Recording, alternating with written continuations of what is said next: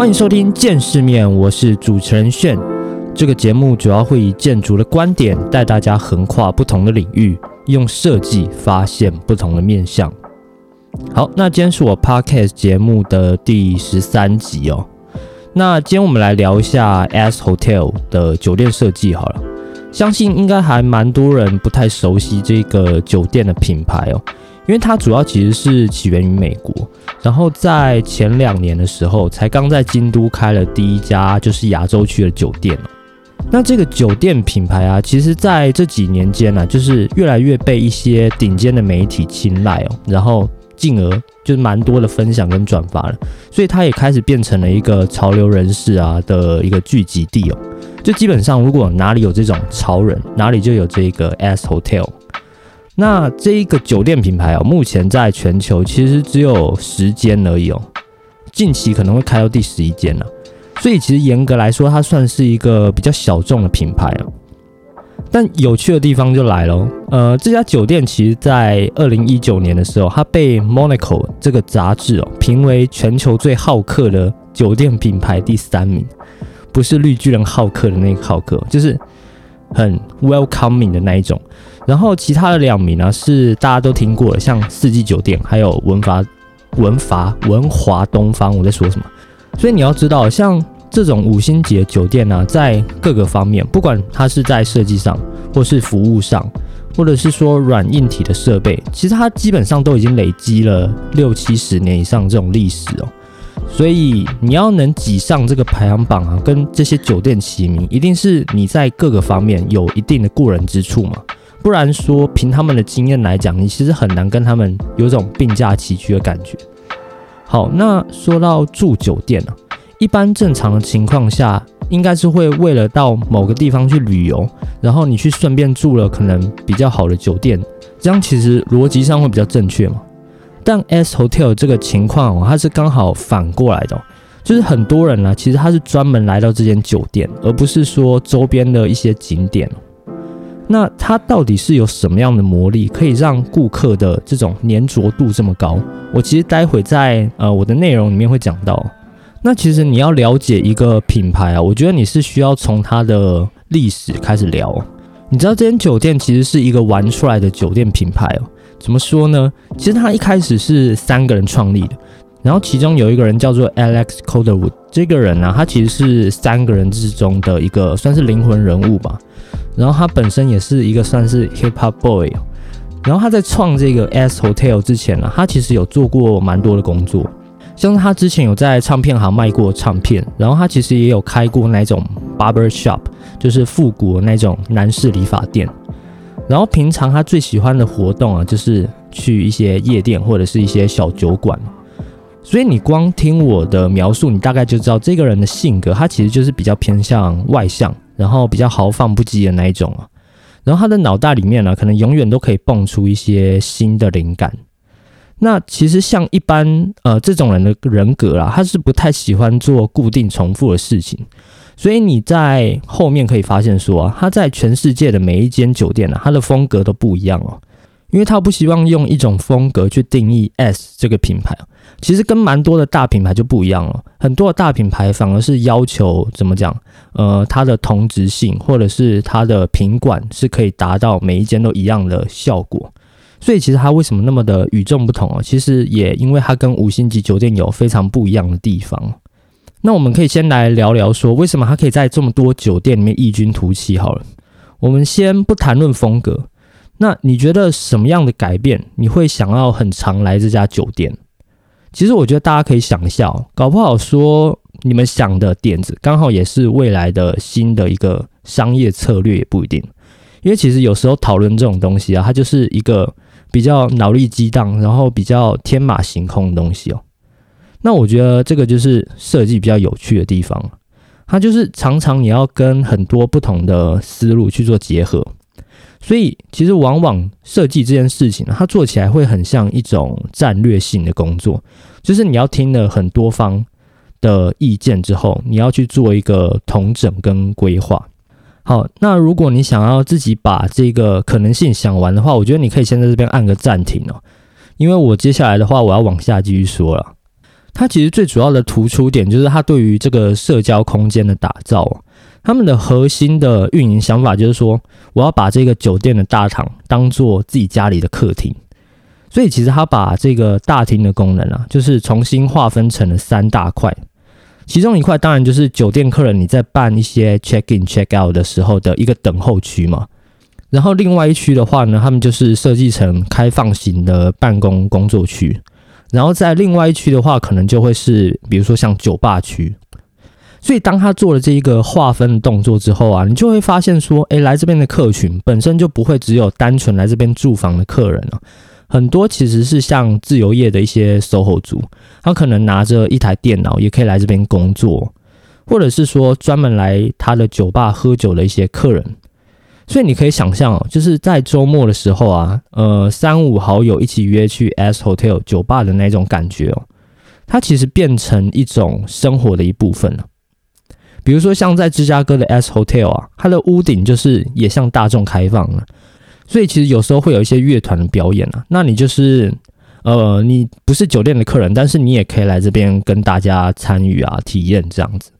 那这些就是主要刚刚说到社交空间的一部分嘛。其实，在刚创立的时候啊，对于饭店业还算是蛮大的一个改变哦。因为以前的饭店其实最主要的都是住宿的需求为主吧，或者是你是针对呃住进去你饭店里面的贵宾为主。所以你会发现呢，如果是比较高级一点的那种五星级酒店，一般它其实会给人比较难去接近的感觉，就是他想要营造一个比较高贵的印象。就如果你不是本身住在这边的客人啊，我想你应该也不敢走进去，对不对？所以说，在这个出发点上，其实 S Hotel 就做出了还蛮大一个区别性哦，因为它的社交空间其实本身就占了很大的一个比重。所以为什么前面我会说到说它能挤进这个好客排行榜的前三名呢？你其实就可以发现说，主要原因就是因为任何人他都可以来这个酒店。但是其实说到这里哦，可能就有些人会想啊，如果任何人都可以来的话，那不是就会侵占到呃真正住客的使用空间了吗？其实这个点也是没错啊，因为其实呃住 S Hotel 的客人，其实有一部分的客人有抱怨到说，呃比如说周末的晚上啊，饭店里面的人太多，他们可能要出示房卡才能进去哦。然后也有可能有些人是说，比如说这个开放式的大厅文化，它侵占到了真正的住客空间。但其实我觉得，对于这种文化，它本来就很难说一体两面的去兼顾了。就是有些人可能喜欢就很喜欢，但是有些人可能就不喜欢。所以我觉得在这一个部分，它也会区别出呃客人的一些属性哦。就是如果真的喜欢那种安静跟那种很极高私密性的客人，其实我觉得他就不会来到这间酒店里面了。好，所以你从这边就可以知道啊，其实社交空间算是 S Hotel 自己的强项。但是你要形成这种生活中的社交空间呢，其实选址就是也蛮重要的一个点。就是你不可能说我盖在深山里面，对不对？你一定是说我在城市中的某一个区域，然后最起码是你可能下班之后你还愿意到的那个距离哦。然后除了这个之外，可能建筑物本身还需要有某种象征性的历史意义。所以说，挑选适合的位置啊，跟适合的建筑物，其实它是 S Hotel 另外一个强项哦。我在这边举几个不同国家的例子好了。就如果你以后刚好有要到那边旅游的话，我觉得你也很适合去住，或者是去那边的大厅去体验一下那边的氛围哦。我觉得应该这个点还蛮有趣的。那像是二零一一年的时候啊，他们在洛杉矶看上了一栋旧建筑，然后他们在三年之后，就是二零一四年的时候开始正式的开业营运。那这间的地点大概是离好莱坞的那个。星光大道大概开车十五分钟左右的一个百老汇的剧院区哦。那他们当时看上这边的原因呢，其实是因为那栋建筑物的前身，它是一个还蛮有历史性的一个电影院跟剧场。然后它的名字叫做 United Artists Theater。然后这个街区的话，它其实相较于刚刚说的好莱坞大街啊，其实人潮就没有这么多。我记得也大概是几年前大学的时候吧。我有去好莱坞那边玩过，然后因为那边主要是观光区，所以在那个星光大道那一条路上的游客就是处于一直很多的一个状态。然后他们选中的那一块街区啊，因为主要不是一个观光区，所以其实相对来讲人潮就没有这么多。那这栋建筑物啊的外观，其实它看上去就是那一种西班牙哥德式的风格，就是有非常多那种雕花、尖塔的那种造型在上面哦。那这个原本就是前面那个剧院的老板留下来的，因为那时候那个老板就非常喜欢这个风格，所以在设计上面的时候也完全就是按照这种哥德式的设计来做的。那其实他们后来在改造这个酒店的时候，他们就特地的把这个整个面貌哦，整个立面都留下来，因为他们主要就是看上这个旧建筑本身的这个特色嘛。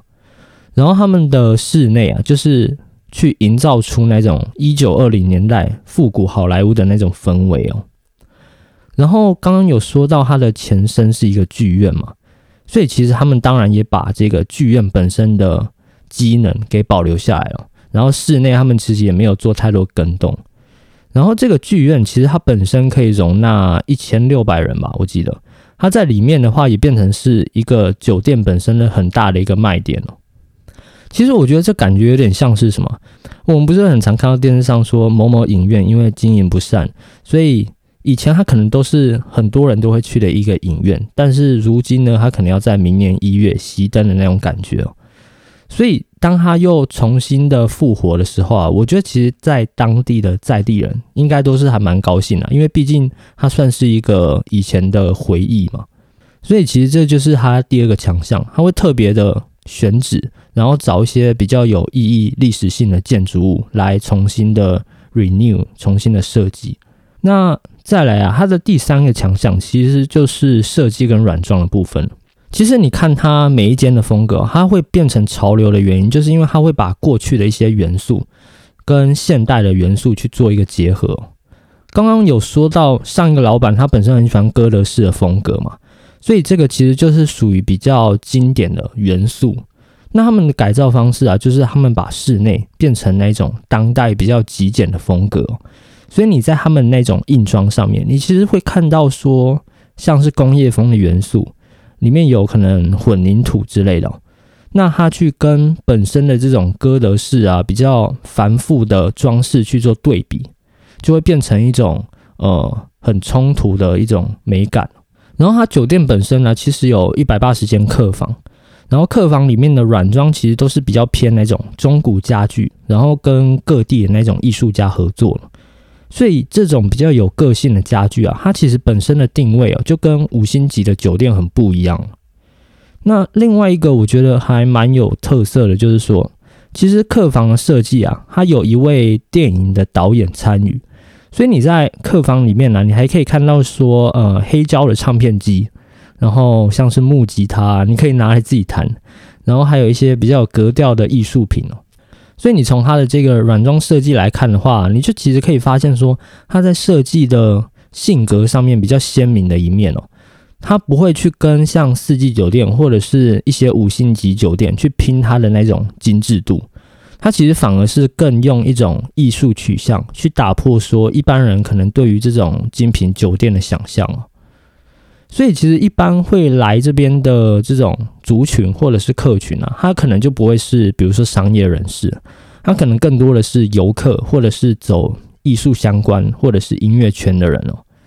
所以从刚讲的三个大方向里面呢，你就可以发现说这家酒店的特色，其实第一个就是它很强调的是什么社交空间的文化，然后第二个就是。他专门找有特色、有历史的这个建筑物去作为一个改造重点哦。然后第三个就是结合各地的艺术家哦，可能用各种的软装去堆叠出一个很独特的品味。所以下次如果有人问你说：“诶 s Hotel 是什么的时候啊？”你其实就可以很简单的跟他说清楚哦。或者是说有人问你：“诶，你有没有什么可以推荐比较有质感的酒店啊？或者是比较有特色的酒店？”其实它也可以马上变成你的一个口袋名单哦。不过讲到这里，其实还没完，因为它在过去几年的时候，其实开设的地点都是欧美居多嘛。然后它在二零二零年六月的时候，也就是去年的时候，他在京都啊开了亚洲第一间的 S Hotel。其实他们本身在二十年前的时候就想要在日本开一间酒店了，因为他们从那时候波兰酒店开幕了之后啊，其实就有蛮多的日本人想要找他们合作。但是后面呃陆续一直都没有谈成的原因，就是因为其实很多的开发商找他们啊，都是希望说想要挂个名就好了，就是说你挂名，但是实际你可能没办法参与这个设计哦，所以说这个计划啊，就后来就拖延了蛮久的，然后一直到日本的电信公司就是 NTT 找他们合作的时候，后来才谈成了这个计划。那这个设计部分呢，主要分成了两家公司哦。建筑部分其实就是威严武事务所设计的嘛，然后室内的话呢是洛杉矶的 Commute Design 这间事务所，所以是两间分开的事务所去合作了。那酒店方就是 S Hotel，它本身会选在京都，其实就是看上它是一个文化底蕴很浓的城市哦。其实我自己觉得啊，另外一个点就是说，呃，它有一个 culture shock，就是一个文化冲击哦。就是你在一个越传统的地方做一个越前卫的融合，其实它能在某个程度上面增加那种对比性哦。因为你想，如果你是在东京的话，它本身其实就是一个设计都市了嘛，那你可能在创造力上面这个力道可能就没有这么强。那 NTT 本身这个开发商啊，他想选在这个地方的原因，其实也不单单只是想盖一间酒店了，他主要是想要在。这个街区当中，就是借由盖了这个酒店啊，去把它变成一个新的文化中心。其实这个我之前也有提到过，在呃好几集前的 podcast 节目嘛，就是其实开发商啊，一般注重的都是那种周边的产业效应哦，就是它可能借由酒店的一个点，然后去扩散成一个街区的一个面。好，那延续这个 S Hotel 的选址功力。他们一样哦，找了一栋旧建筑，然后这栋建筑的前身它是一个中央的电话局哦。那他们就是品牌方的主要想法，就是他们希望把这个酒店啊变成一个复合型的商业空间。所以在原本旧建筑的基础上啊，他们其实又在隔壁盖了一栋新的建筑物，但它跟这个旧建筑的关系哦，它其实是怎么说一体的，一体的那种连接关系哦。然后你从它的这个建筑外观呢，你可以看到它的立面造型，就是那种模具化的木百叶。然后这个木百叶呢，可能还有不同的角度变化。其实库马会设计这个元素啊，其实它主要的灵感就是来自于京都，其实有一些传统的建筑叫做町屋。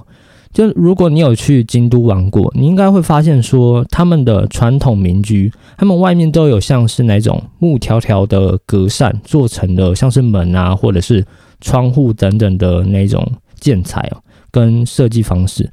然后库马的设计其实都是取用当地的元素嘛，所以不管你是在材料上，或者是建筑形式上，就基本上会找到一个共同点，然后把这个共通点去做一个转化。所以其实你去看到它酒店的外观啊，你不会觉得它很标新立异或是怎么样啊，你反而会觉得说，诶，它其实跟当地的这个整体环境还蛮融入的。那其实我觉得这个是怎么说，还蛮重要的一个点吧。因为如果你有去过京都，你可能就会发现了，其实当地的政府它对于市容的这个要求是还蛮严格的。就你大到可能整个市区街区的规划。建筑物的这种统一性哦，然后小到像是招牌，他们都有严格的控管哦。你去看像是那种星巴克或者是 Seven，它那个招牌啊，其实本来是那种绿色的嘛，你到那边就全部规定都只能变成咖啡色的那种 logo，你就会发现说，其实他们是不允许随便一个商家啊，因为一个 logo 去破坏整条街的这种美感哦。好，所以刚刚讲完了外观嘛。其实室内啊，也是酒店本身很重要的空间嘛。延续前面刚刚有提到说，S Hotel 它有一个大厅的文化嘛。那你搬到京都来，这个元素一定也是要有的，这个文化一定也是要有的。那这个大厅呢，其实它是一二楼组成的一个挑高的空间哦。然后你进到一楼啊，它除了基本的这种接待柜台之外，你还能看到像咖啡厅哦，或者是办公空间。然后你上到一楼半到二楼的那个夹层空间哦，你可以看到有酒吧跟卖那个墨西哥 taco 饼的一个 lunch bar。然后你再上到三楼，你会看到一间意大利的餐厅。然后这间意大利餐厅呢，它其实是有户外的那种露台座位区的。就如果你是坐在那个露台区的话，你会看到我刚刚说，就是两栋建筑物中间，它其实有一个花园哦。那这三个空间就是酒吧、墨西哥 lunch bar 跟那个咖啡厅，这三个加起来，其实差不多有三百个位置左右。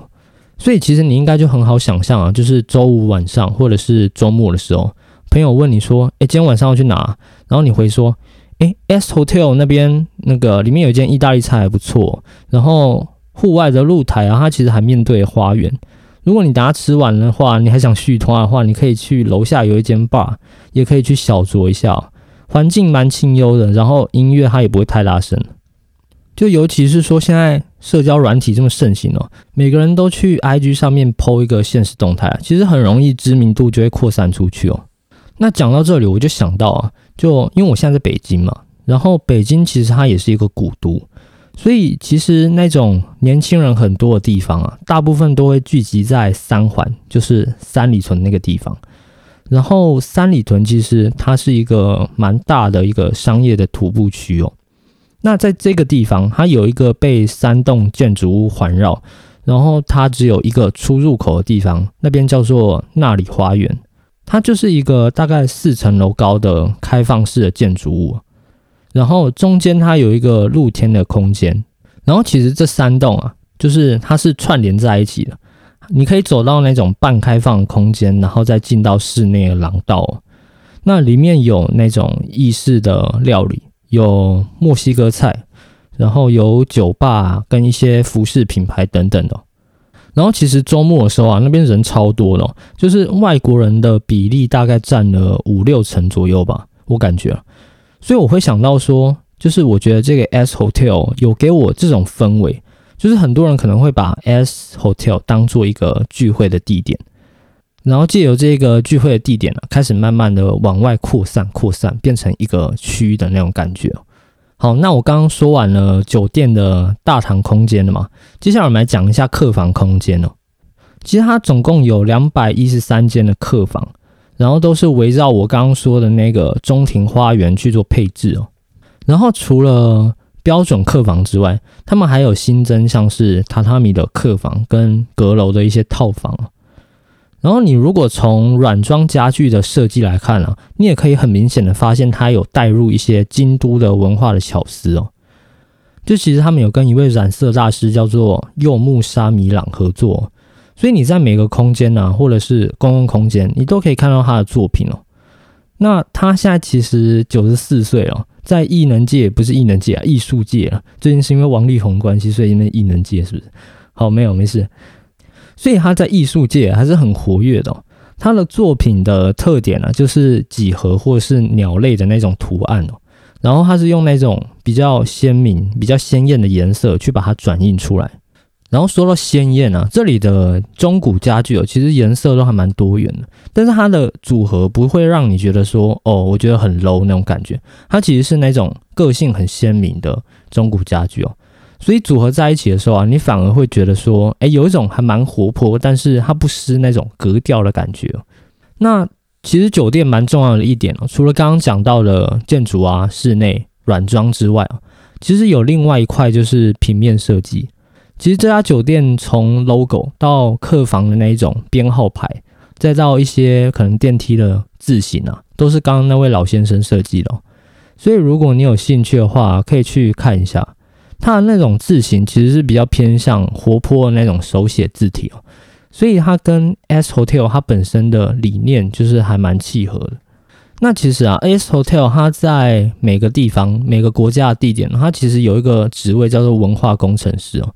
他这个工程师他其实会常住在当地，然后专门负责就是做各种的融合跟调配。